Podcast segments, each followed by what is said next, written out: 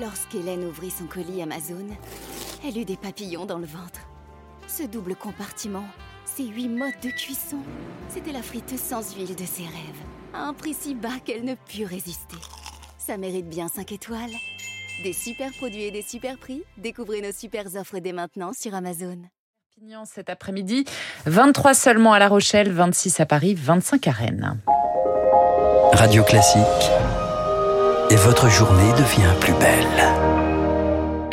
Excellente matinée à l'écoute de Radio Classique. Il est 7h30.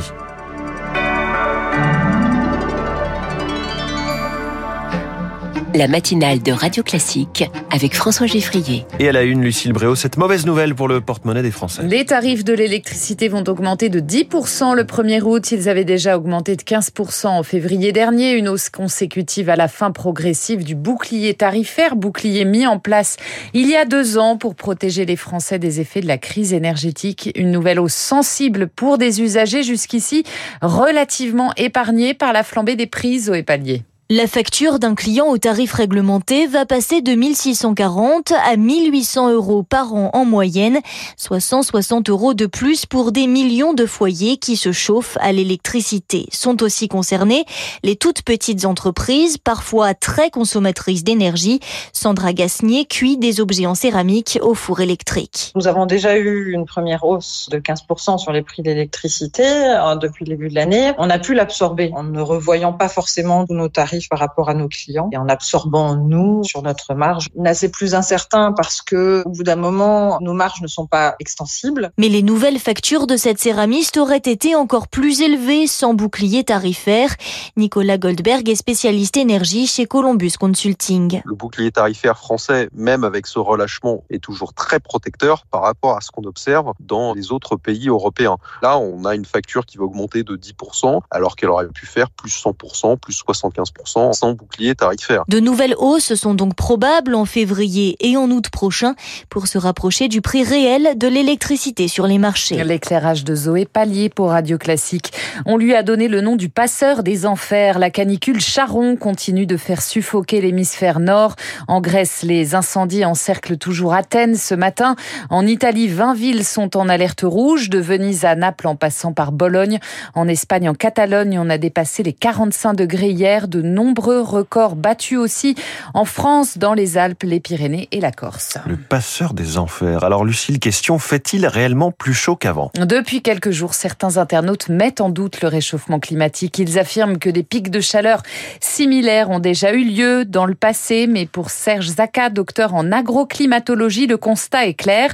La température moyenne augmente bien. C'est une des marques du changement climatique, des phénomènes de chaleur ponctuels qu'on appelle les canicules qui sont plus fréquentes, plus intenses et plus longues. Pour donner quelques chiffres, à partir des années 2000, on a à peu près 27 canicules qui ont concerné la France, ce qui correspond à un peu plus d'une canicule par an, 1,15 pour être précis. Avant les années 2000, on avait une canicule tous les quatre ans. C'est un fait, ça a été mesuré c'est une multiplication par 4 des canicules depuis les années 2000 en nombre de canicules. On a également l'intensité qui augmente, des canicules qui sont légèrement plus intenses, mais progressivement plus intenses depuis au moins 30 ans. À noter que pour lutter contre les fortes chaleurs, les piscines municipales de Marseille sont gratuites à partir d'aujourd'hui et jusqu'à vendredi au moins.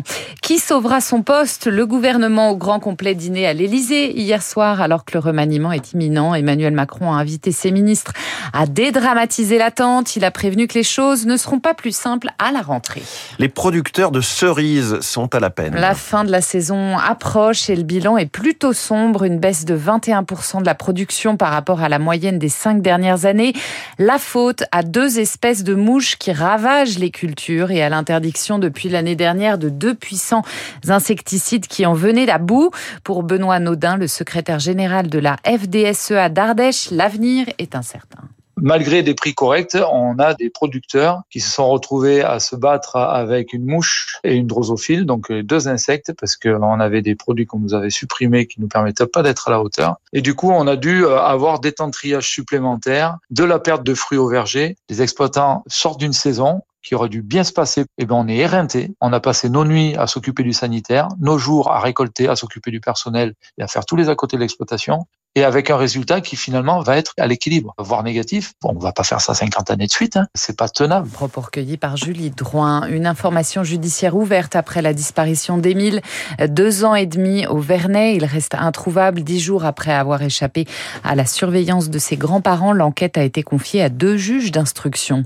Nicolas Bedos, visé par une enquête pour viol et agression sexuelle. Elle doit examiner trois plaintes distinctes de femmes qui mettent en cause le réalisateur. Il doit déjà comparaître en février prochain dans une autre procédure pour agression sexuelle en état d'ivresse. Radio Classique, il est 7h35 entre bug à répétition et manque de place. La plateforme Mon Master déçoit. 27 000 candidats attendent toujours aujourd'hui une affectation. C'est 15% des inscrits alors que la phase d'admission s'achève vendredi. Pourtant, dans certaines universités, des milliers de places n'ont pas encore trouvé preneur, Victorien Villaume. À l'université de Poitiers, en ce moment, environ 600 places de master restent vacantes et les listes d'attente sont déjà épuisées, explique Noël Duport. Elle est vice-présidente en charge des formations. Tous les masters, toutes les disciplines sont concernées. En cause, la plateforme Mon Master qui a permis de postuler plus facilement cette année. Les facultés ont donc reçu plus de demandes, mais ça n'a pas été bien appréhendé par certaines équipes pédagogiques. Comme nous avions plus de candidatures, ces candidats, ils étaient reçus dans beaucoup plus d'universités et donc ils se sont désistés des universités qui n'étaient pas l'élu de leur cœur. Et en se désistant des autres masters, ils ont épuisé très vite les listes d'attente. Des formations ne font donc pas le plein malgré la plateforme Mon Master. Alors depuis le 11 juillet, les étudiants en licence sont autorisés et même invités à contacter directement les universités en manque de recrues. Les universités ont des places libres et en face, nous avons des étudiants qui, eux, n'ont pas de master. Donc l'idée, c'est de pouvoir essayer d'aller chercher ces candidats, de leur proposer quelque chose en ouvrant à nouveau les candidatures. Les universités signalent notamment via leur site internet respectif et leurs réseaux sociaux qu'une nouvelle phase de recrutement a été lancée. Le décryptage de Victorien Villaume. Quand Barbie se refait une beauté au cinéma, la célèbre poupée Mattel arrive sur grand écran aujourd'hui. Vous en parliez François. Barbie, c'est un milliard d'exemplaires vendus depuis 1959. 64 ans de règne sans partage et un modèle économique bien rodé malgré les polémiques, Noé Girard Blanc. Dès ses premiers jours, Barbie est controversée. L'idée d'une poupée pour enfants au corps de femme ne plaît pas tout de suite, mais le marketing de Mattel réussit à convaincre. Selon la marque, il faut que les petites filles puissent s'imaginer grandir. Et la pub fonctionne. Dès la première année, en 1959, 350 000 poupées sont vendues. En 2022, rien qu'en France, ce sont 2 millions de Barbie qui sont achetées, soit 20% du marché de la poupée. Pourtant, dans les années 2000, Barbie est ringardisée par ses concurrents et par les changements de mentalité. La marque décide alors de se diversifier. Aujourd'hui, on retrouve en rayon des Barbies noires, d'autres en fauteuil roulant ou encore transgenre. Et la marque tourne même en dérision son produit initial, à l'image du film qui sort aujourd'hui. Le ton est décalé, les personnages semblent ahuris et les effets spéciaux grossiers. Un changement de ligne pour une poupée qui reste toujours aussi rentable. Noé, Girard Blanc et puis le Tour de France, 17e étape aujourd'hui entre Saint-Gervais-Mont-Blanc et Courchevel. C'est l'étape du rude col de la Lose Vingegaard et toujours en jaune et loin devant Pogacar désormais.